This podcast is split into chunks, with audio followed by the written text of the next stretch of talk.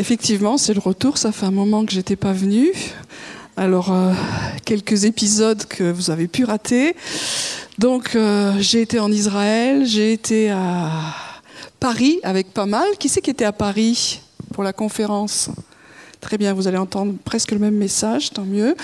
Et, euh, et puis j'ai été au fond du lit, voilà, en communion avec d'autres qui, qui ont été malades ces derniers temps. Voilà. Est-ce que vous avez tous de la place ou ça va pour ceux qui sont là? C'est un choix? Ok. Très bien. Alors, euh, je vais parler un peu à la fin de, ce qu'on a vécu à Jérusalem. Euh, on était entre, je sais pas, moi, la salle était pleine, et je ne sais pas si c'est entre 3 et 5 000, je ne sais pas trop bien dire. Avec, plein de nations. Euh, si vous voulez voir à quoi ça ressemblait, il y a toutes les, vidéos, c'est tout, tout est sur YouTube. Vous pouvez aller voir à Global Gathering ou The Watchman et euh, la qualité du visuel est excellente. Des fois, dans nos milieux, euh, c'est moyennement excellent, pour pas dire. Voilà. Mais là, c'est vraiment qualité, quoi. Je vous encourage. Alors, euh, ce matin, je voulais vous reparler de ce, ce qui m'a frappé par rapport à la France. Et je voulais, je n'avais pas du tout prévu de redire ça ce matin, mais je vous expliquerai après pourquoi je le refais. Donc, ceux qui étaient à, Paris, euh, pour ceux qui n'y étaient pas, vous avez raté un truc. C'est vrai? Donc, on était 1300 euh, intercesseurs de tous les milieux. Et ma foi, euh, c'était un, défi à relever, puisque euh, au niveau de, tout notre réseau France en Feu, on a l'habitude de, travailler ensemble, on a nos petites habitudes, et là on se retrouvait avec un autre réseau qui s'appelle euh, Paris Tout est possible, où on n'a pas complètement, on va dire, la même sensibilité. Et à la fin de, de ce week-end, on a été vraiment une famille ensemble. Et ça, on va dire que c'est que Dieu qui peut le faire parce que nous, on ne sait pas le faire. Donc euh, Dieu l'a fait, c'était, super. On a vécu des temps forts dans, la présence de Dieu, dans la louange, dans l'adoration. Je crois qu'il y a eu des messages aussi qui étaient, percutants. Euh, on essaiera de faire un résumé de, des choses peut-être les plus importantes. Et puis, on a eu des temps forts aussi de, prière, d'intercession, et puis de se bénir. Et on a prié à la fin, et je vous dirai aussi pourquoi. Il était une fois. Donc euh, ce matin, je vais reprendre le, message que j'ai reçu. Je dis Seigneur, qu'est-ce que tu veux dire pour la France? Et euh, la seule chose que j'ai que j'ai reçue à ce moment-là, enfin j'avais plein de trucs à, dire, mais un, texte qu'on connaît par cœur, en tout cas si vous connaissez le Seigneur depuis un moment, c'est Ésaïe 6. Ça vous dit quelque chose? Alors on va le prendre, je ne vais pas tout prendre le texte. Hein. Euh, l'année de la mort du roi Ozias, je vis le Seigneur assis sur un trône très élevé, et les pans de sa robe remplissaient le temple. Des séraphins se tenaient au-dessus de lui. Ils avaient chacun six ailes, deux dont ils se couvraient la face, deux dont ils se couvraient les pieds, et deux dont ils se servaient pour voler. Ils criaient l'un à l'autre et disaient Saint, Saint, Saint est l'Éternel des armées. Toute la terre est pleine de sa gloire. Ça vous rappelle quelque chose ce matin? Très bien. On était euh, alignés. Les soubassements des seuils frémissaient à la voix de celui qui criait, et la maison se remplit de fumée. Alors je dis, malheur à moi, je suis perdu, car je suis un homme dont les lèvres sont impures, j'habite au milieu d'un peuple dont les lèvres sont impures, et mes yeux ont vu le roi, l'Éternel des armées. Mais l'un des séraphins vola vers moi, tenant à la main une braise qu'il avait prise sur l'autel avec des pincettes. Il en toucha ma bouche et dit, Ceci a touché tes lèvres, ta faute est enlevée, ton péché est expié. Et j'entendis la voix du Seigneur disant, Qui enverrai-je et qui marchera pour nous? Je répondis, Me voici, envoie-moi. Il dit alors, Va. Et on pourrait continuer. Voilà, donc euh, ce qui m'a frappé par rapport à, ce qu'on reçoit pour cette année, vous savez qu'on on essaie de se caler sur les années juives, donc on a commencé on, a deux nouvel an ici, on a un nouvel an en septembre et puis on, a un nouvel an en, en, janvier. Et euh, dans cette nouvelle année euh, avec Rosh Hashanah, on, on a vraiment reçu que c'était une année porte, une année de gouvernement où il y avait des portes qui allaient s'ouvrir et des portes qui étaient déjà ouvertes. Et puis d'autres, il faudrait insister parce qu'elles n'étaient pas encore ouvertes et il y avait vraiment un combat afin qu'elles s'ouvrent. On a vu que euh, certains avaient la clé de David, c'est cette clé qui nous permet d'ouvrir ce qui n'était pas ouvert et de, de, fermer ce qui doit être fermé. Et on a vu que certes, pour certains, nous étions nous-mêmes dans notre identité, dans notre appel, la clé pour ouvrir certaines portes. Et puis on a parlé du combat spirituel où on savait qu'à un moment donné, les portes résistent, mais qu'il fallait persévérer et persévérer. Donc c'est une année de, de, gouvernement. Et euh, si je reviens à, la vision d'Ésaïe, il, il a une vision où il y a une porte ouverte, puisqu'il voit quelque chose. Et quand c'est qu'il le voit, c'est l'année de la mort du roi Ouzias. Et comme je l'ai partagé à, Paris, euh, souvent, euh, moi je suis pas très calé en royauté, mais j'ai fait un peu d'histoire en France quand même. On avait un dicton dans notre pays quand il y avait des rois, c'était le roi est mort, vive le roi. Et c'est un, concept qui est dans toutes les royautés, si j'ai bien compris, c'est qu'on ne on veut surtout pas euh, euh, s'attacher à la fin de quelque chose, à la, mort du roi, mais tout de suite qu'il y ait une transmission. Et dans, ce passage, euh, Ésaïe, il dit bah, c'est l'année de la mort du roi Osias. Il aurait pu dire, c'est, il aurait pu parler tout de suite de son successeur, mais il s'attarde sur la mort, c'est-à-dire la fin de quelque chose.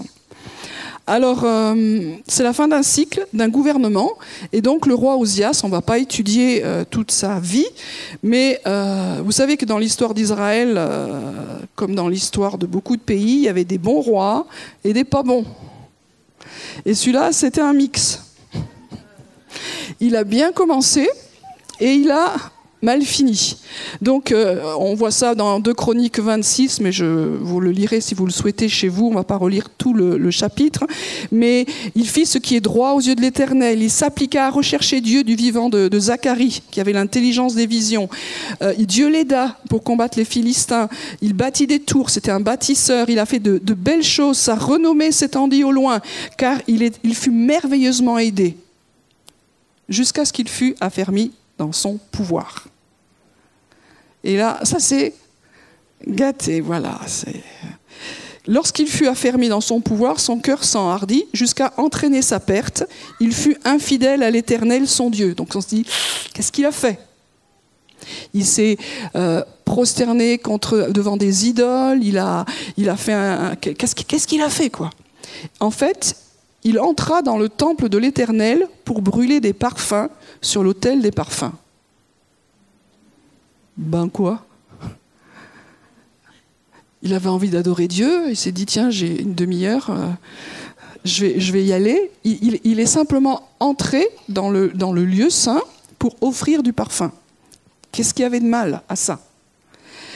Et euh, le sacrificateur euh, et, et, tous ceux qui étaient avec lui s'opposèrent à lui. Il dit c'est pas à toi, mais c'est au sacrificateur d'offrir des parfums. Sors car tout cela ne tournera pas à ta gloire. Il n'a pas obéi, et dès qu'il a commencé à vouloir faire ça, il a été touché par la lettre, et lèpre, et là il est sorti très vite.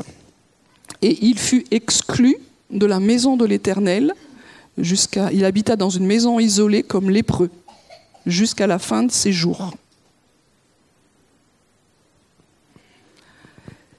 Dieu n'a pas les mêmes critères et les mêmes valeurs que nous. Nous, dans notre échelle de péché, on se dit, bah, ça partait quand même d'un bon sentiment, il voulait adorer Dieu. Mais c'était à cette époque-là, c'était pas au roi de le faire. C'était vraiment euh, co-sacrificateur. Donc il a désobéi simplement à la loi de Dieu. Et encore plus, c'est une question d'adoration et de louange. Parce que l'autel des parfums, c'est vraiment l'image de la prière, de la louange, de l'adoration, de tout ce qui monte vers Dieu. Et il n'a pas respecté les règles. Il y a des choses où on dirait que Dieu est, patient, et d'autres, il est super pas patient. Et là, concernant le culte et les questions du culte, euh, euh, il y a quelque chose qui est tombé dessus. Et tout de suite, ça m'a fait penser aussi à un autre roi qu'on retrouve dans, Daniel. Donc, euh, je pars sur Daniel, ou en tout cas j'essaye. Voilà. Euh, Daniel 5, c'est euh, Belshazzar. Donc, vous connaissez. Donc, les rois de, Babylone, en général, ce n'étaient pas des crèmes. On va dire que ceux-là, on sait d'avance qu'ils n'étaient pas sympas et que la vie humaine et le respect de la dignité humaine, ça correspondait à rien pour eux. Donc celui-là, il était mal parti, mais Dieu est patient. Et puis à un moment donné, il a une super idée, euh, il, fait un, festin, et puis il se dit, tiens, dans, les trésors que nous avons, on a ramené de la vaisselle du temple. Et on va l'amener au repas et on va boire dedans. Et là, ça s'est super euh, gâté. Et il y a eu, une, il y a eu quelque chose qui, qui il, y a, eu des effets spéciaux incroyables, parce que Dieu des fois fait des effets spéciaux. Il y a eu une main ou des doigts d'une main d'homme qui écrivirent euh, quelque chose. Et sur ce quelque chose, c'était en fin de compte, euh, je ne vous le dis pas dans la langue de l'époque, mais en français, Dieu a compté ton règne et y a mis fin. Tu as été pesé dans la balance et tu as été trouvé léger, et ton royaume sera divisé et donné aux Mèdes et aux Perses. Et cette même nuit, Belshazzar, roi des Chaldéens, fut tué. Il y, a des choses, on dirait, où la patience de Dieu dure, et il y a des, actes où Dieu dit non.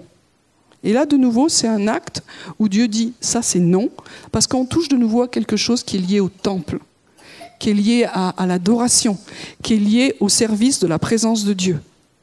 Pour nous, on n'a pas souvent les mêmes critères. Pour nous, on se dit, on a, des critères de péché selon euh, nos sensibilités qui sont plus grandes que d'autres. Là, on est dans un temps, euh, je ne vais pas parler de politique, mais un tout petit peu. Euh, on est dans un temps d'élection primaire. Je ne sais pas s'il y en a certains qui vont voter, que Dieu vous conduise. Mais souvent on choisit nos candidats en fonction de nos critères intérieurs. C'est vrai? Donc certains, ils disent, moi, je, voterai pour ce candidat parce que mes, valeurs premières, c'est la morale. Et donc, c'est tous les critères de, morale qui, vont acter nos, choix.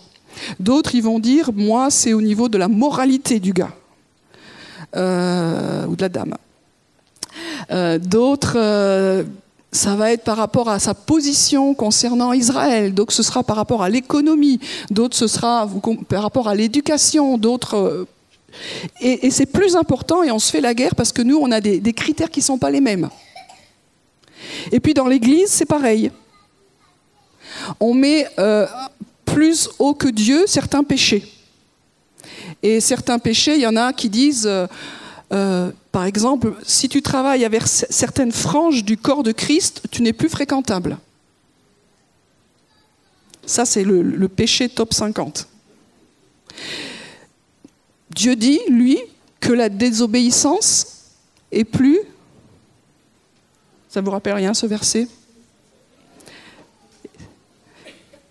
Est moins grave que l'idolâtrie Plus grave. Vous comprenez? Avec Dieu, des fois, on n'a pas les mêmes critères. Certains, ils disent, ce qui est le plus important, c'est l'amour fraternel. Et tout le reste. Bon. Et tout ça, ça va, mais je veux juste dire que souvent, on n'a pas les mêmes critères que Dieu.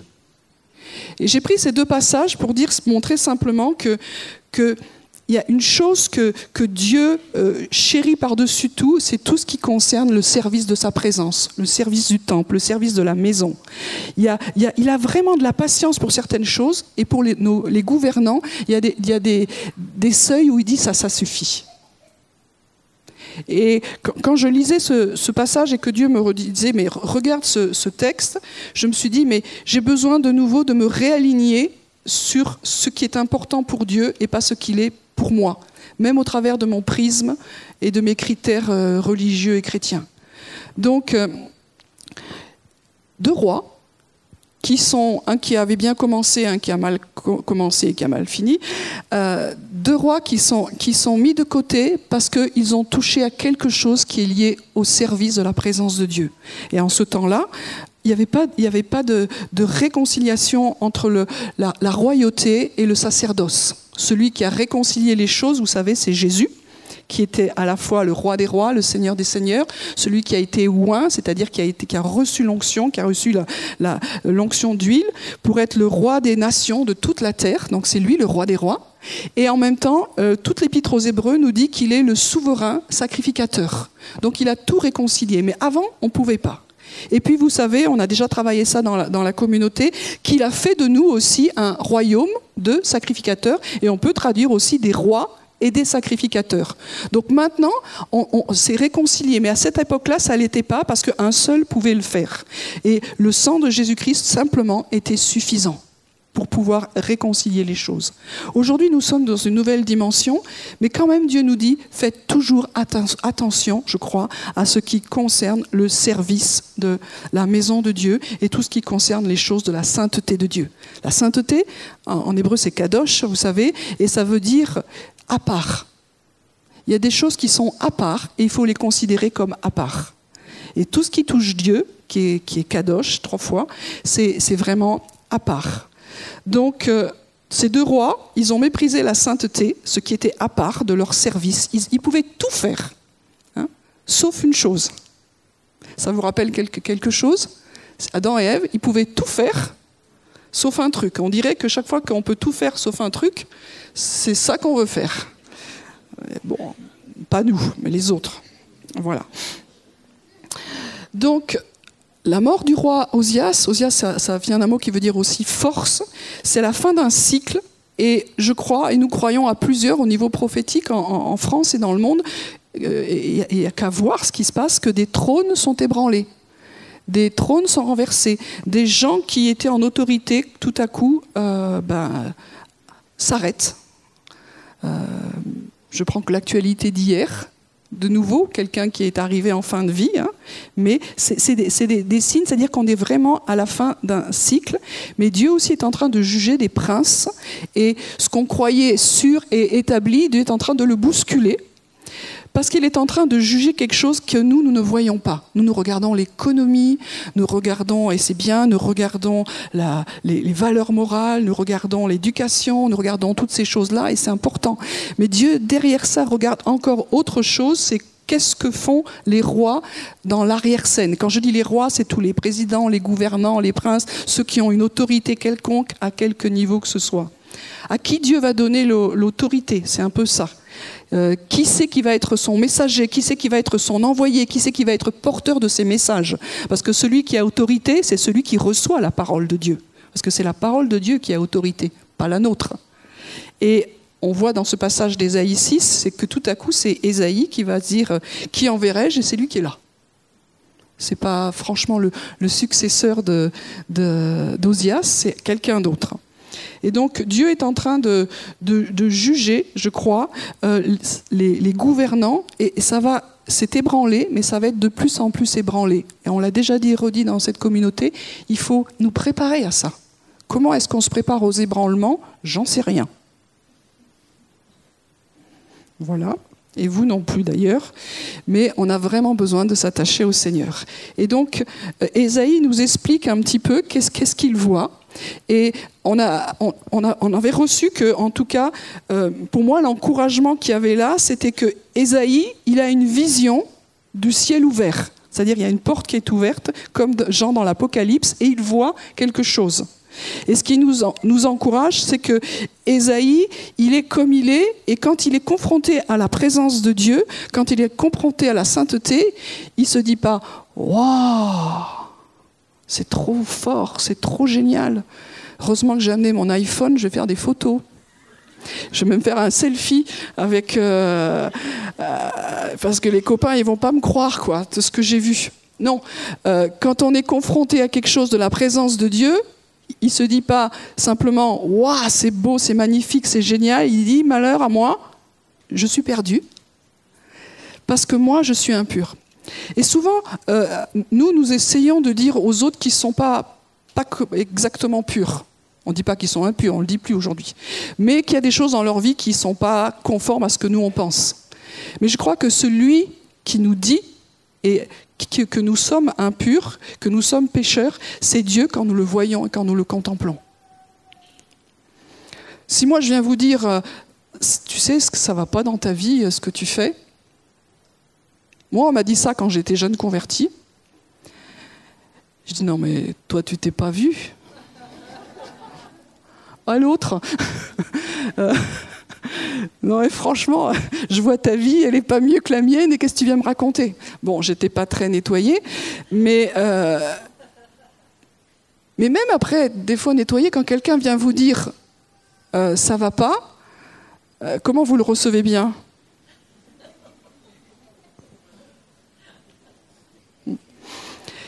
Mais, quand c'est Dieu qui nous le dit, quelle que soit la façon, au travers d'un texte qui tout à coup, euh, comme on dirait qu'il sort de la Bible, ou que vous avez entendu dans votre cœur une parole, ou que vous avez une vision comme Ésaïe, moi j'en sais rien, euh, quelle que soit la forme, mais euh, quand c'est Dieu, vous dites, oh, on discute pas, hein et on a besoin d'avoir plus de révélations de Dieu dans les temps qui viennent. Comment se préparer au temps des branlements Nous avons besoin de rencontrer davantage Dieu, quelle que soit la façon de faire. C'est vrai? Je l'ai souvent partagé ici. J'avais pas beaucoup d'années de, conversion, ça devait être un ou deux, et j'ai eu une vision que, comme Ésaïe 6. Ça, ça, a vraiment bouleversé ma vie. Je savais pas que c'était dans la Bible. Que, que, Dieu qui pouvait avoir une robe qui remplissait le temple, je dis mais c'est quoi cette vision? Ils ont oublié de faire les ourlets. Euh, mais je sais que à ce moment-là, j'ai été tellement touchée par la sainteté de Dieu que ça a bouleversé ma vie. Et il y, a quelque chose qui, a été touché en moi de façon un peu radicale à ce moment-là. Alors que si quelqu'un m'avait dit, il faudrait quand même que tu mettes ta vie en règle, ça a été fait, mais euh, c'est pas pareil, vous comprenez? Je vous ai déjà partagé ça aussi. J'avais quelques mois de conversion, je suis allée à Gagnères. À Gagnères, à ce moment-là, pour les anciens combattants, il y en a.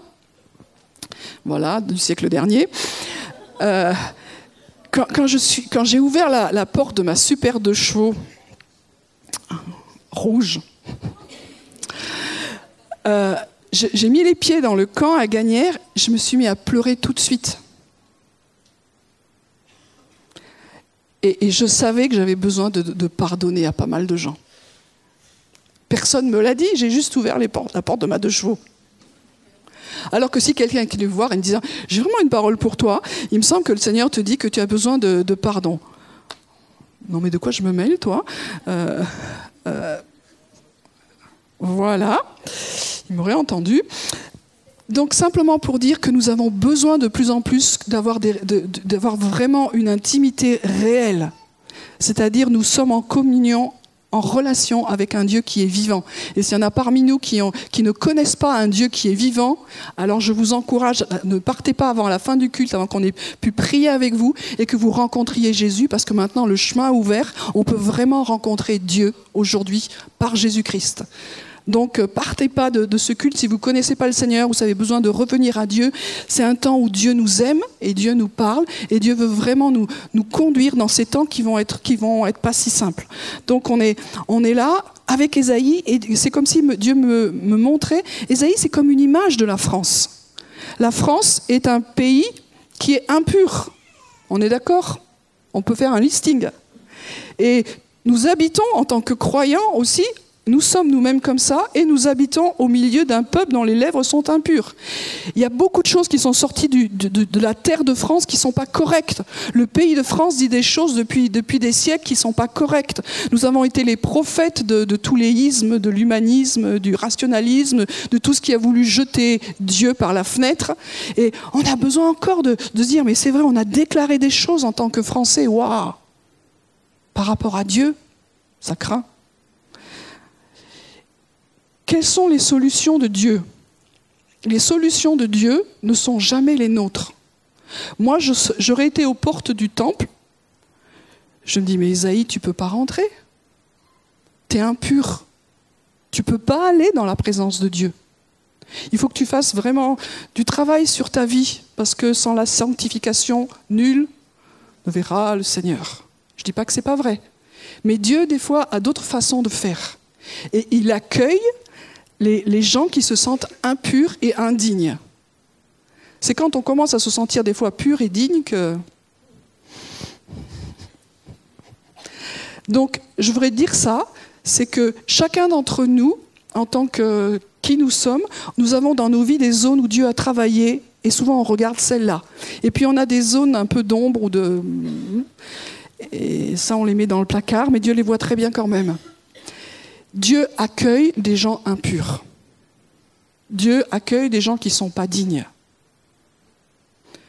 Des fois, nous avons des critères de, sainteté, c'est-à-dire de, tu ne peux pas venir plus fort que le Saint-Esprit. Et comme je le dis souvent, des fois, on est plus saint que le Saint-Esprit. Ce qui est un peu gênant.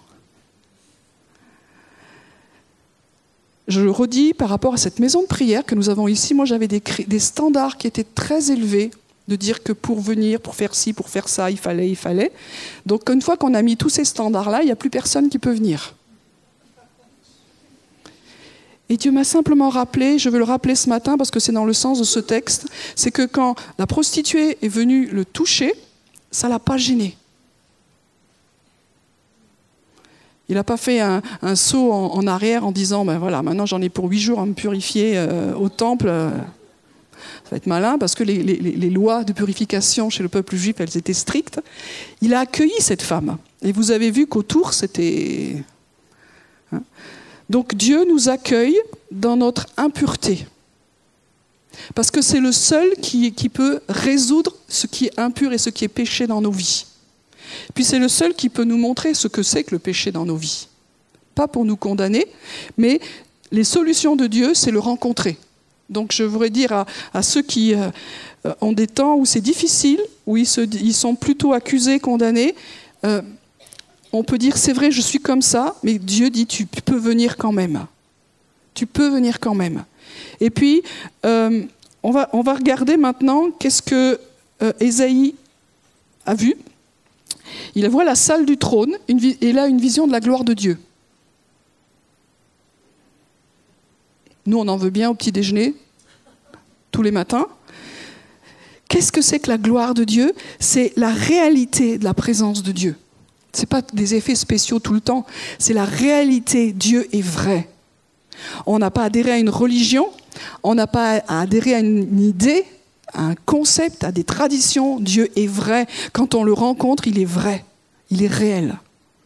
Donc, et, Dieu, s'il est Dieu, il n'est pas comme nous. Donc c'est un peu différent. Il est sur un trône, c'est l'image qu'il a, et il voit les pans de sa robe qui remplissent le temple. Et ça moi j'ai fait un bug là-dessus.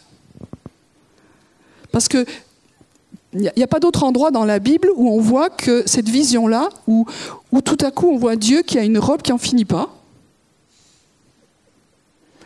Est-ce que vous imaginez Moi je suis très visuel, hein, vous savez.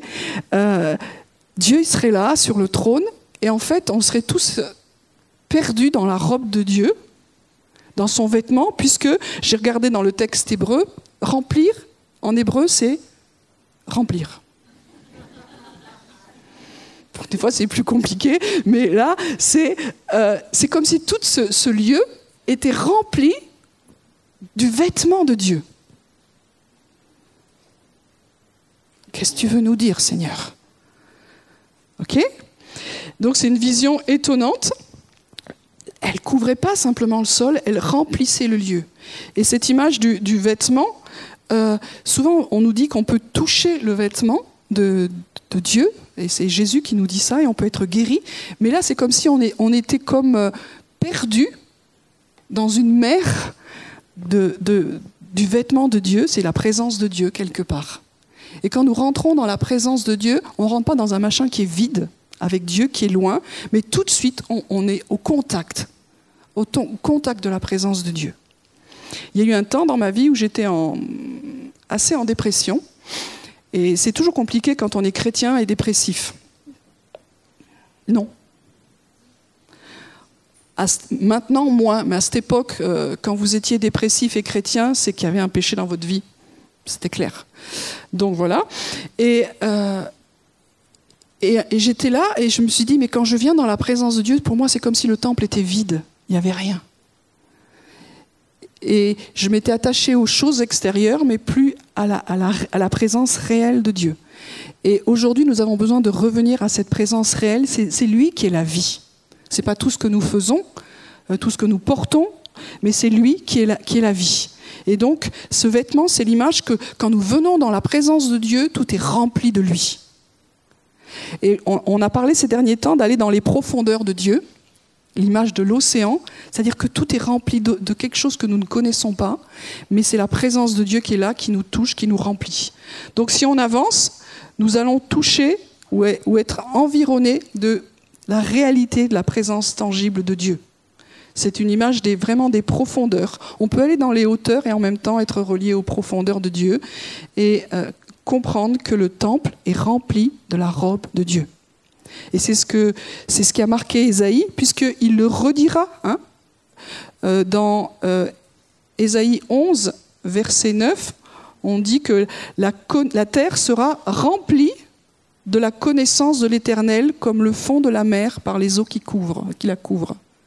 Ça veut dire que Dieu remplit tout dans les cieux, là où il habite, mais aussi il veut remplir tout sur la terre, donc déjà dans nos vies, mais aussi sur toute la terre. Et c'est une parole prophétique qui est donnée pour le temps où le royaume de Dieu sera installé sur la terre. C'est la prophétie d'Ésaïe 11, vous savez, où l'agneau, le, loup et tout le monde habitera ensemble. Habacuc, au chapitre 2, verset 14, reprend cela et dit que c'est la connaissance de la gloire de Dieu qui remplira toute la terre. C'est une parole prophétique incroyable à dire. Il n'y aura pas un seul endroit, comme dans le temple, il n'y a pas un seul endroit qui n'est pas rempli de la robe de Dieu. dans le ciel, dans le temple céleste, le tabernacle éternel, tout est rempli de la présence de Dieu. Et, et, est en train de dire, puisque c'est rempli là-haut, ce sera rempli en bas. Puisque c'est ce que Dieu veut. Et c'est marrant de voir que dans ce texte, Dieu, Isaïe voit que tout est rempli dans le temple, et puis il y a des séraphins qui se tiennent autour. Donc on n'a pas l'habitude de voir les séraphins, nous.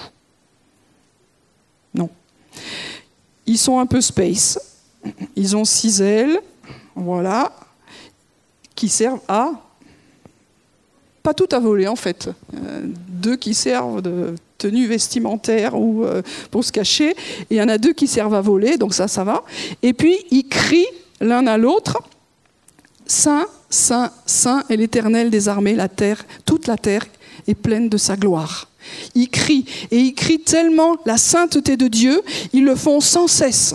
Et nous, on a, fait ça un tout petit peu ce matin, mais sans cesse, il faut dire qu'il est saint, qu'il est tellement autre, il est Dieu au-dessus de toute chose. Et que à cause de ça, alors si tout est rempli de lui dans le ciel, alors tout sera rempli sur la terre. C'est des paroles que nous déclarons. Et c'est tellement fort que euh, les soubassements des seuils frémissent. C'est-à-dire qu'il y a un ébranlement. Quand nous rencontrons la réalité de ce qui se passe dans le ciel, quand nous déclarons que ce qui se passe dans le ciel, ça va se réaliser sur la terre, il y a des ébranlements. Et c'est ce qui se fait dans les nations. Il y a des millions, des millions de personnes. Il n'y a jamais eu autant de prières dans les nations. Il n'y a jamais eu autant de gens qui se sont levés pour déclarer la sainteté, la gloire de Dieu, le salut qui avance, le réveil qui vient. Et automatiquement, ça crée un ébranlement sur la terre. Et cet ébranlement amène au salut. Cet ébranlement, il amène au salut. Et, c'est ce que, c'est Ésaïe a, vécu. Et là, il y a un des séraphins qui vient vers lui. Et la réponse de Dieu à, nos problèmes, elle vient toujours de lui. Il y a une braise. On pourrait dire beaucoup de choses par rapport à ce que Jésus a fait. Mais il dit, ceci a touché tes lèvres, ta faute est enlevée, ton iniquité est expiée. Donc ça veut dire que si nous voulons être purifiés, il, faut chercher, chercher de plus en plus à, connaître Dieu, à le rencontrer. Et de savoir que si on a besoin d'être purifié, ce n'est pas par nos propres actes, nos propres efforts, mais tout vient de lui. Quand nous, on arrive au bout de nous-mêmes et qu'on se dit je n'y arrive pas, les solutions, elles sont dans sa présence. C'est Jésus, et c'est Jésus encore qui va venir toucher nos lèvres. Si nous sommes un peuple prophétique en France, on a besoin que nos lèvres, au niveau personnel, mais aussi au niveau collectif, soient purifiées. Et c'est ce que Dieu veut faire. Et puis, donc, euh, j'ai partagé ces choses-là et puis d'autres à, Paris. Et euh, on a vécu quelques temps qui m'ont semblé importants. Donc il y avait, euh, pour ceux qui, le connaissent, Jean-Luc Traxel. Ça vous dit quelque chose? C'est un des évangélistes européens, qui, il est suisse, que Dieu utilise pour lever vraiment un mouvement pour l'évangélisation de toute l'Europe, avec un mouvement Toute l'Europe sera sauvée et, en même temps un mouvement de prière. Et ce qu'il a partagé, c'est de dire que souvent, entre les, évangélistes et les prophétiques et les intercesseurs et les adorateurs, c'est un peu l'incompréhension totale. Ou beaucoup. Donc il a demandé pardon, et je trouvais que c'était fort.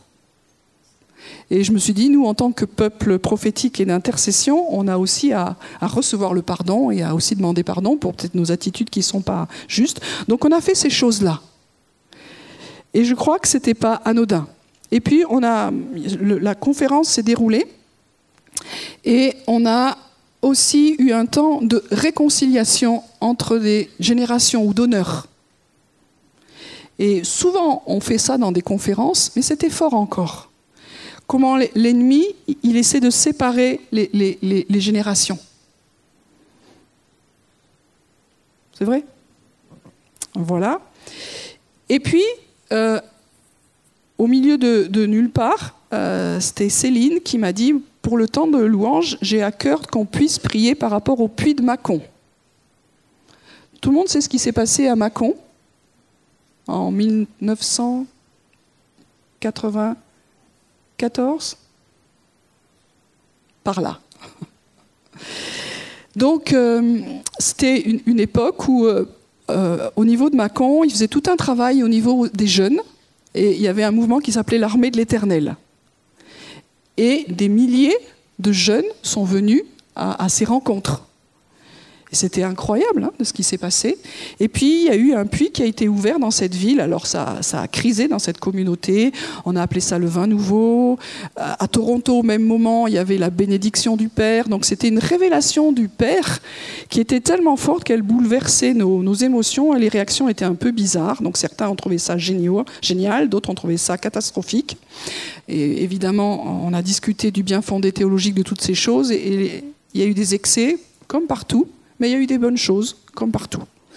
Voilà. Et puis ça s'est arrêté, et on s'est dit peut-être qu'il y avait un mouvement de Dieu, mais qu'on n'a pas su bien gérer, et les choses se sont stoppées. À Toronto, ça a continué, voilà. Et donc Céline dit, moi j'ai à cœur qu'on puisse prier par rapport à ça, puis ça s'est pas fait pendant, pendant euh, votre temps de louange. Et puis à, à, la, dernière veille, je me suis dit, mais sur l'estrade, il y a pas mal de gens de Mâcon et dans la salle, il y avait pas mal de gens de Macon, de toutes les générations. Dit, et, Dieu disait, il faut le faire. Donc on l'a fait, on a prié pour que ce puits, euh, toutes les blessures qu'il y a eu d'un côté ou de l'autre soient, soient guéries, que les choses soient réconciliées et que ce puits-là soit réouvert. Pour certains, c'est une bonne nouvelle, pour d'autres, une catastrophe, mais euh, il nous a semblé que c'était bien de le faire. Et, puis, euh, je crois qu'on ira prier dans cet endroit-là. Et puis on a amené nos, amis les, Campbell à, leur hôtel. Et quand ils ouvrent la fenêtre de leur hôtel, il y a juste en face euh, les, vestiges d'un truc de Cluny. Cluny, vous savez où c'est? Dans le Mâconnais. Et euh, je dis, mais il y. Y a pas, Dieu agit des fois dans des endroits, on se dit pourquoi ils sont allés là, ils étaient mieux, pire, on ne sait pas. C'est parce qu'il y a une histoire aussi, Dieu se souvient. Et Dieu revient dans ces endroits-là. Donc on, fera deux, trois trucs, mais je crois que, le Seigneur a envie vraiment de déboucher tous les puits, même ceux qu'on n'a, semblerait-il, pas réussi. Parce que c'est un nouveau cycle qui vient. Et donc on, veut prier pour qu'il y ait une révélation du Père, et qu'il y ait vraiment une, une révélation du Père qui se joigne avec ce mouvement de, d'évangélisation, de gloire, de surnaturel. Nous, on n'a pas su à l'époque les joindre. On n'a pas su le faire. Et, là, on doit prendre nos responsabilités. On n'a pas compris.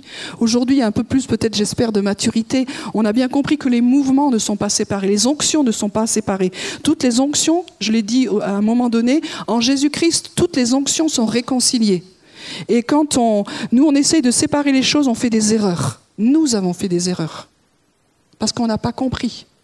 Au niveau des jeunes, le message qui a été donné n'était pas juste non plus. On a dit maintenant, euh, c'est la place, pour les, euh, place aux jeunes, les vieux, prenez votre retraite. Ben, on a dit, ok, moi, on ne va pas s'accrocher. Euh. Donc, on a laissé passer et, Dieu dit, mais qu'est-ce que vous avez fait? Moi, j'ai pleuré sur cette génération.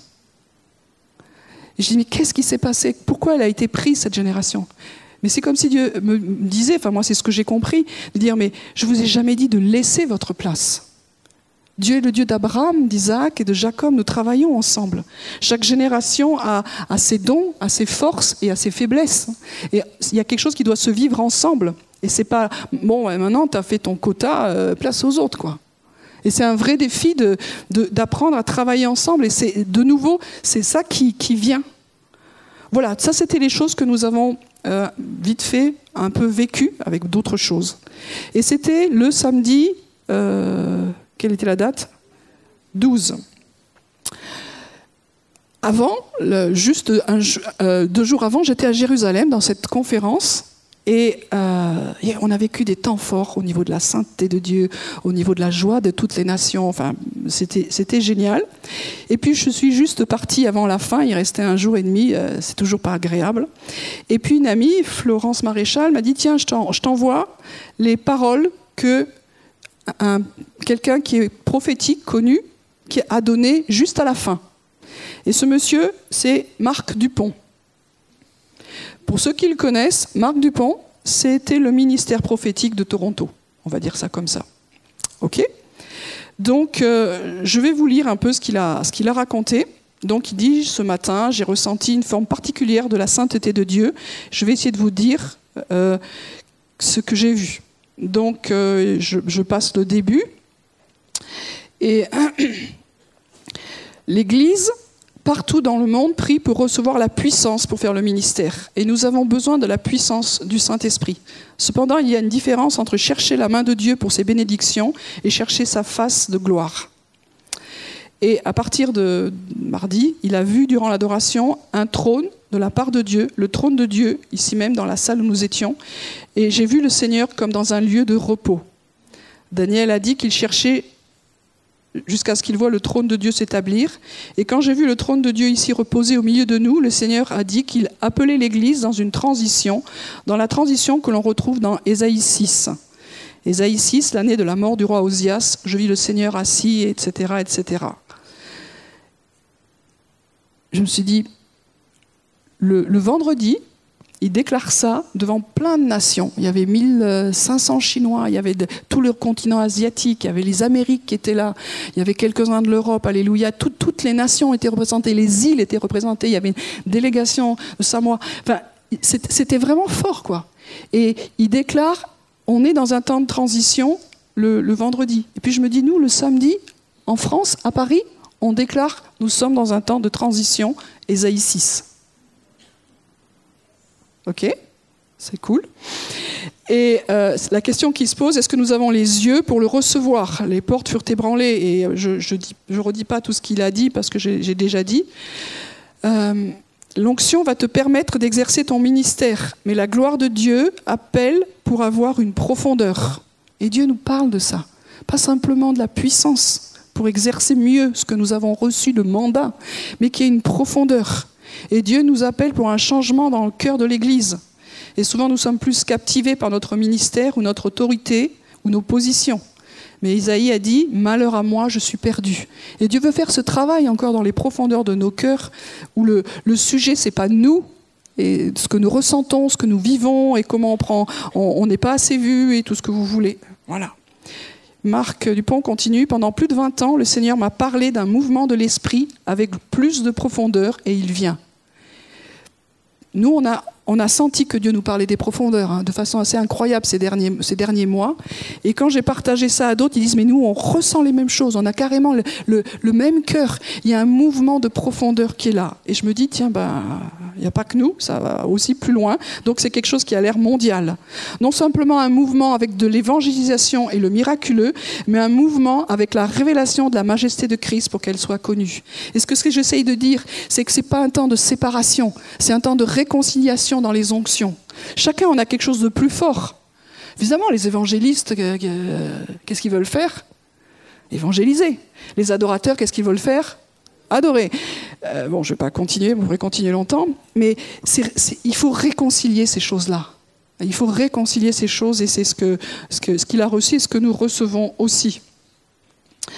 Et nous avons entendu parler de sujets délicats dans ces quatre jours de réconciliation. Donc, ce qu'on a fait là-bas, il y a eu de la réconciliation entre les fils d'Abraham, puisqu'on était à Jérusalem, donc entre les Arabes croyants et, les, Juifs messianiques.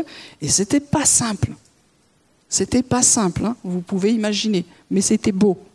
Et puis réconciliation, réconciliation aussi entre les hommes et les femmes. Ça, c'est très simple aussi. Mais c'est un temps où Dieu veut aussi honorer là où il y a eu un manque d'honneur. Mais il y a une chose que je veux dire, c'est jusqu'à ce que nous soyons captivés par la gloire de Dieu, il y aura toujours cette voix horrible de l'égoïsme en nous qui pose la question de savoir ce qu'il en est pour moi.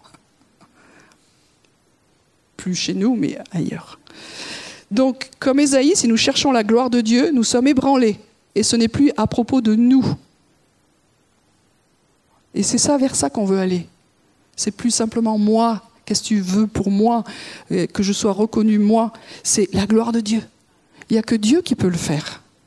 C'est pas ma communauté, c'est pas euh, c'est pas mes œuvres, c'est pas mon ministère, mais on s'en fiche. C'est, c'est, et il n'y a que Dieu qui peut faire ça. Enfin, je crois. Hein donc en, priant ce matin, Marc continue, il, euh, il, a revu, comme il y a 25 ans à Toronto, cette vision au sujet du déversement de l'Esprit à Toronto, Canada. Marc, il a vu Jésus à la droite du Père, alors qu'il le voyait sourire, car un nouveau mouvement du Saint-Esprit se déversait. En 94, une joie contagieuse du Seigneur a envahi plusieurs églises, et il y a eu cette même vision ce matin, la même qu'il y, y, a eu à 25 ans. Mais cette fois, ce n'était plus simplement la joie de l'Éternel qui était relâchée. J'ai vu une pluie de gouttes de feu descendre du trône de Dieu, et elle frappait les villes partout dans le monde. Et à chaque ville que ces gouttes de feu touchaient, il y avait un trône, un lieu de repos pour la gloire de Dieu, pour qu'elle puisse s'établir. Et je crois que ces villes représentent des villes d'où plusieurs d'entre vous vous provenez. Et Dieu veut que vous puissiez porter quelque chose de particulier à partir de ce lieu non seulement une fin pour le ministère, mais une grande fin qui nous consume pour ce merveilleux Jésus-Christ, le roi des rois et le Seigneur des seigneurs. Je trouvais étonnant de se dire que il a eu cette vision d'Ésaïe, qui était la gloire de Dieu, et puis la réalité de là où nous en sommes ou nous n'en sommes pas. C'est pas une condamnation. Et puis il a vu en même temps la joie du ciel qui disait il y a un nouveau mouvement qui vient et qui correspondait à ce qu'il avait vu à Toronto. Et nous, en France, à Paris, le lendemain, on était dans cette vision d'Ésaïe avec les mêmes choses qui nous touchent au niveau de la profondeur, des hauteurs. Et on, a travaillé sur le puits de Mâcon, qui était la même chose en France que Toronto, à, notre petit niveau. Je dis, qu'est-ce que tu fais, Seigneur? C'est super aligné l'histoire. Donc quand j'ai, vu ça, je me suis dit, je, je veux vous le partager ce matin, c'est que Dieu nous prend au sérieux, je crois. Dieu veut vraiment qu'il y ait un réveil qui vienne dans cette nation, on n'est pas oublié. Dans cette ville, on n'est pas oublié. Ce que nous avons vécu à, Paris, on n'est pas oublié en France. Mais le, chemin, ça passe vraiment par euh, revenir à, la sainteté de Dieu et de, de voir comment il est beau, qu'il est majestueux et que tout vient de lui. Et que ces puits sont en train de se déboucher parce que nous sommes en tant que peuple ensemble en train de l'adorer. Ce qui était défiant à Paris, c'est que nous étions de, toutes les, confessions, je crois, quelque part, euh, du, corps de Christ. Alors, il y a plein de questions. Comment ça peut marcher ensemble? Moi, je ne sais pas. Je ne sais pas. Mais je sais une chose, c'est que quand on se tourne vers lui, lui, il fait les choses. Quand, Jésus, il, prie, on le voit dans Jean 17, Seigneur, qu'il soit un, Souvent, nous, on s'arrête là, il faut prier pour l'unité. Non, c'est qu'il soit un comme nous, nous sommes un. C'est-à-dire que l'unité fait référence à la gloire. C'est dans la présence de la réelle du Seigneur, du, Christ, que, que l'unité vient et pas dans nos efforts à nous. Souvent, les gens disent Oh, toi, tu es engagé dans l'œcuménisme. Non. Je crois que l'unité, elle vient quand ensemble, nous sommes devant la présence de Dieu et c'est lui qui nous unit et qui fait que nous sommes un. Ça, je crois à ça. à nos bons efforts. Ça fait des siècles qu'on essaye plus ou moins avec aucun succès, mais je crois vraiment qu'ensemble nous sommes dans la présence de Dieu, Dieu peut faire des trucs que nous on ne peut pas faire. Et qui est plus cachère que l'autre? Moi je ne sais pas, parce qu'on n'a pas les mêmes euh, critères que Dieu. Donc euh, je veux finir là-dessus, on va prier. Euh, il se passe quelque chose, il y a un alignement. Dieu nous a parlé à Jérusalem de s'aligner avec les plans de Dieu, de que toutes les nations s'alignent. Et j'ai trouvé très étonnant de se dire que la veille à Jérusalem, c'est ça qui a été décrété, déclaré, prophétisé, vous pouvez les noms que vous voulez, prier, parce qu'ils ont tous prié là-dessus, et que le lendemain à Paris, on était complètement, exactement sur les mêmes choses. La probabilité, on a prié Seigneur que la France s'aligne que les nations s'alignent. J'ai une vision simple là-bas, je voyais un échiquier, et dans cet échiquier, chaque pièce a sa façon de jouer. Et Dieu dit, maintenant je change les règles. C'est, toutes les pièces sont alignées et elles vont marcher ensemble. Oui, mais on peut le prendre au niveau des nations, on peut le prendre au niveau des, des pays, mais on peut le prendre aussi au niveau de nos vies. Il y en a parmi nous, c'est des pions. Moi, j'avance de 1 à 1, et j'ai toujours appris comme ça, il faut être concret, il faut être réaliste, etc. Et puis il y a les fous. Le plus court chemin, c'est de faire des zigzags. Et puis il y a les tours, oh, vous savez, c'est ceux qui ont des certitudes. Bon, je ne vais pas prendre, je, vais pas reprendre toute euh, la métaphore, mais de dire que quand même, Dieu est en train de dire, maintenant, c'est un temps où vous devez apprendre à marcher ensemble. Comment est-ce qu'on marche ensemble? C'est quand nous sommes ensemble dans la gloire de Dieu, dans la présence de Dieu. C'est vrai pour nos vies, c'est vrai pour une communauté, c'est vrai pour une nation et c'est vrai pour toutes les nations. Moi, j'ai été bouleversé là-bas de se dire, on a prié pour les élections américaines. Et je me suis dit, oh, la peau de banane, c'est normal le, Non. Ils, vont nous dire de prier pour qui? Vous avez déjà tous les Français. Euh. Et ils ont fait ça très bien. Ils ont dit euh, on va prier pour le candidat que Dieu a prévu. Et les Chinois sont venus devant. Donc ça faisait plus de 1500 Chinois. Est-ce que vous avez déjà entendu des Chinois prier à plus de 1000 Vous pouvez aller voir, c'est bruyant. souvent, nous, on peut avoir des prières intérieures, mais euh, souvent en Asie, j'ai vu, euh, on, élève la voix ensemble. Donc là, ils l'ont élevé, et puis on y a été avec, et c'était un temps intense. Et, vous savez, il y a des fois où on sait qu'on est entendu. Et quand on finit ce temps, on se dit, Dieu a entendu, Dieu va faire ce qu'il veut. Ce qui s'est passé aux États-Unis, je, non, je dis rien, mais Dieu, il, il prend des gens, il en, met, il en enlève d'autres. Et euh, je suis intermittent de la, de la sono ce matin. Et puis, euh, je vais arrêter. Et puis, euh, il fait comme il veut. En France, au niveau de nos élections, il va faire comme il veut, mais pas sans nous. On est d'accord alors on ne va pas dire n'importe quoi. Euh, chacun peut avoir ses convictions, mais c'est nos convictions. Et on n'est pas Dieu, on ne sait pas tout. Là, il y a une jeune fille qui vient de mourir. Moi, je ne comprends pas. On est un peu ravagé par l'histoire. Je ne veux pas donner d'explication. Je ne veux même pas dire ce que je comprends, parce que Dieu est Dieu, je ne sais pas. Et la seule réponse que nous avons quand nous ne comprenons pas, et j'ai une liste de je comprends pas, c'est dire je reviens vers toi. Et nous revenons ensemble. Et là, il y a une unité. Il y a une unité. Et il y a un réveil qui vient. Moi, j'étais étonnée de, ce, de ce week-end où, ces deux conférences étaient là. Je m'étais dit, mais purée, comment ils se sont débrouillés Je suis impliquée dans le leadership dans deux conférences au même moment, c'est que du bonheur. Euh, je choisis quoi? Il m'a semblé que Dieu disait, tu vas aller un peu à l'autre, et évidemment. Mais comment c'était aligné? C'est incroyable. Donc Dieu est en train de faire un truc, et j'espère qu'il y, a une exécution qui vient. Il y a, Dieu qui, dit, bon, allez, maintenant, euh, il y a un maintenant qui vient. C'est le psaume 46 qui dit, arrêtez et, sachez que je suis Dieu. Que je domine sur toute chose. Et on veut déclarer ça ce matin sur nos vies, sur notre communauté, sur cette ville et sur toutes les nations, pour le salut, mais le salut avec la gloire. Pas, des mouvements séparés. Le corps de Christ qui se rassemble aussi. Et nous, dans cette communauté, il faut qu'on fasse gaffe. Il n'y a pas ceux qui sont les spirituels. On a toujours eu ce, conflit dans cette communauté. Ceux qui sont ben, maintenant branchés dans la maison de prière, et puis ceux qui sont les mains dans le cambouis. C'est pas deux clans séparés. C'est pas deux clans séparés. C'est dans, une, dans une famille, il y a des gens différents. C'est vrai? Moi, j'avais une sœur. Tout ce qu'on lui donne, elle sait le faire. Elle met les mains dans une machine à laver, elle marche. Moi, je la touche, elle peut ne plus marcher. Moi, j'étais quelqu'un qui lisait. Et voilà. Est-ce que quelque chose est mieux qu'un autre? Dans une famille, vous avez tous été différents?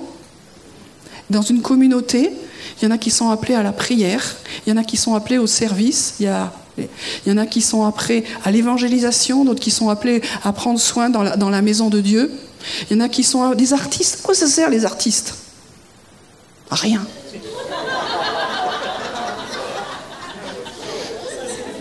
Ça sert à rien. Et c'est Dieu qui me l'a dit. Vous ne servez à rien. Vous servez juste à embellir le, monde dans des temps de laideur. Et alors il y en a besoin? Parce qu'il y aura besoin des oasis de beauté quand tout est moche et laid. Il faut arrêter d'essayer de servir à quelque chose tout le temps, quoi. Hein? Alors levons-nous comme une famille, accueillons-nous dans nos, dans nos différences. Nous sommes tous unis dans notre impureté, dans notre péché, mais nous sommes tous graciés. Ensemble, nous marchons pour former un seul corps, et ce, corps, il est, solidifié, il est constitué simplement quand nous, nous adorons le Christ, la tête, Jésus le Messie. Seigneur, nous voulons encore, en tant que communauté, nous humilier devant toi pour le péché qu'il y a dans nos vies, pour l'indignité qu'il y a dans nos vies. Te demandons pardon, Seigneur, pour euh, simplement tout ce qui n'est pas à ta gloire. On va pas faire le check, mais je nous encourage à, être réel, à être sincère dans la présence de Dieu. La, repentance, c'est un style de vie. C'est pas une fois de temps en temps, c'est à chaque jour. À chaque jour, nous revenons dans la présence de Dieu. Et puis nous croyons qu'il y a la grâce. Malgré qu'il se savait impur, euh, il a Ésaïe qui peut représenter nos vies, qui peut représenter euh, nos vies sauvées, qui peut représenter notre nation, notre ville, là où elle en est, notre communauté. nous sommes accueillis et acceptés dans la présence de Dieu. Et je veux dire ça par rapport à l'esprit d'accusation et de condamnation. Il n'y a aucune condamnation pour ceux qui sont en Jésus-Christ. Tous nous pouvons venir. Tous nous avons toujours le droit de revenir à la présence de Dieu, d'être à nouveau lavés et purifiés par le sang de Christ. Alors revenons autant que c'est nécessaire, mais rencontrons Dieu. Je te prie Seigneur que dans les profondeurs où tu nous appelles aujourd'hui, nous te rencontrions, nous te connaissions de mieux en mieux. Ésaïe, il a vu quelque chose qu'il n'avait jamais vu. Et Dieu nous dit que c'est un temps où il faut vraiment se préparer à des choses que nous ne connaissons pas. Il y a des choses que Dieu va nous peut-être nous montrer, nous dire comme il veut, au travers des circonstances, au travers de la parole, au travers des, paroles prophétiques que nous pouvons recevoir, quoi que ce soit. Mais Dieu veut vraiment nous appeler à des choses nouvelles que nous connaissons pas, que nous n'avons jamais vues. Parce que le réveil, c'est ça. On peut étudier les livres d'histoire du réveil, mais ce qui vient n'a jamais été. Ce n'est pas une réplique si on prie pour déboucher les puits anciens, ce ne sera pas comme c'était, ce sera différent. Seigneur, merci pour l'histoire de chacun. Merci pour l'appel de chacun. Merci Seigneur pour ce que tu es en train de réveiller dans chacune de nos vies, dans cette communauté. Nous croyons que dans cette ville, Seigneur, il y a un peuple qui te cherche. Alors nous crions à toi, Seigneur. Que le peuple nombreux revienne dans ta présence. Il y a une destinée pour cette nation de France dans ces temps d'élection, nous crions à toi. Ta volonté, Seigneur. Ta volonté. Par-dessus tout, c'est toi que nous voulons voir.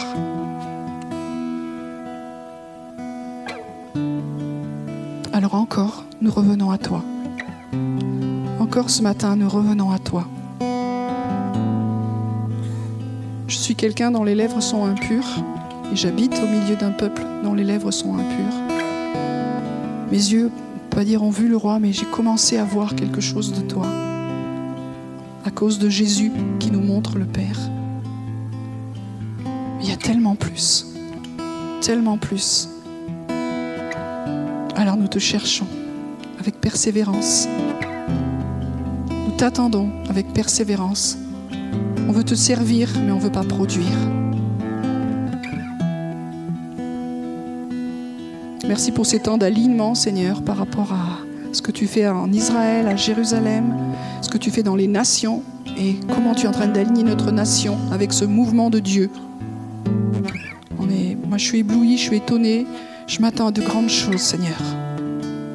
Mais nous allons continuer à aller dans les profondeurs de ta présence jusqu'à ce que viens réconcilier ce qui était séparé en nous, Seigneur. Viens réconcilier ce qui était séparé au milieu de nous. dans ta gloire, nous sommes un.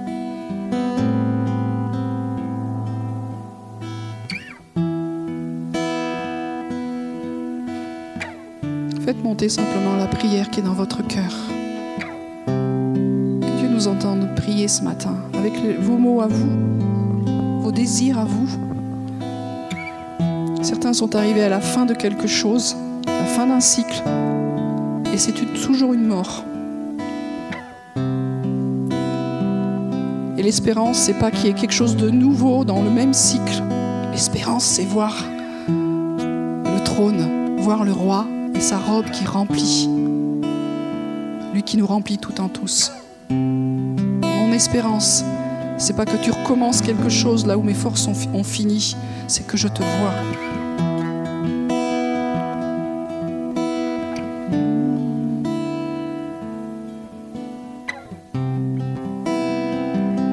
avec vos mots.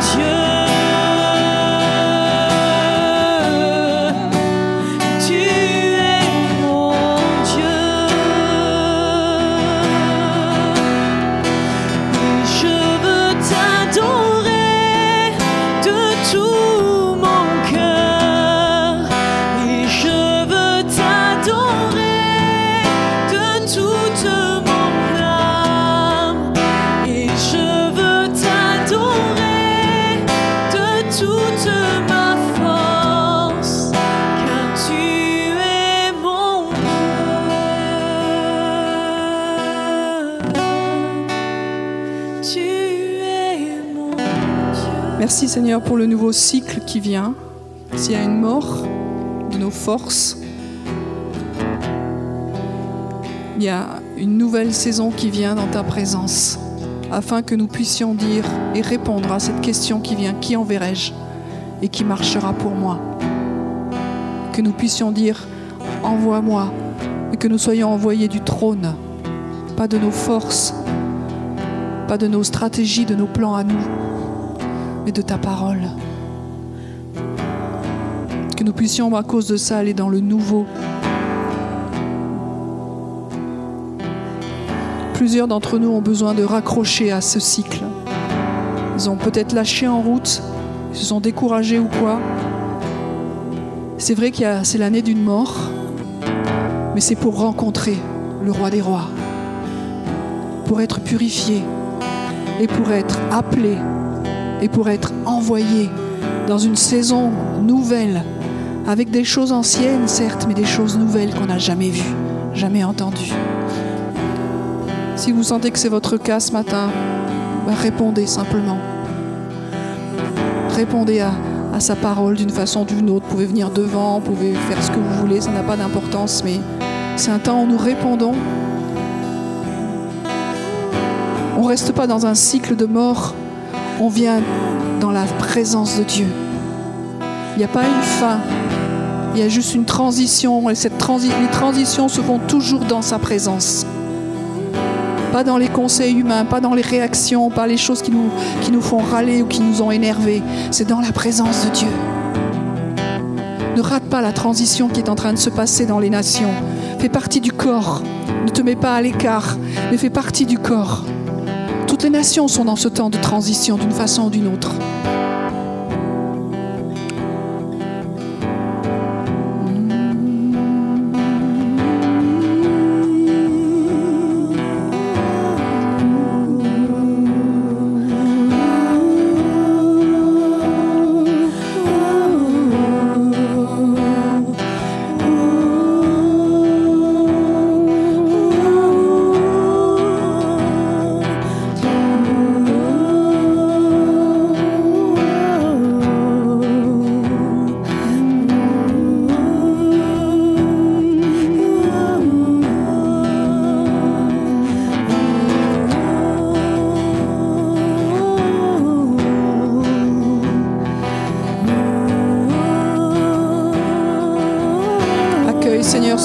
Ceux qui reviennent encore et encore à toi. Parce que c'est un chemin qui est nouveau mais qui est vivant. Nous passons encore ce matin au travers du voile, c'est-à-dire de ta chair, de ton sacrifice. Par tes meurtrissures, nous sommes guéris. Nous revenons dans la vie. Nous revenons dans le véritable.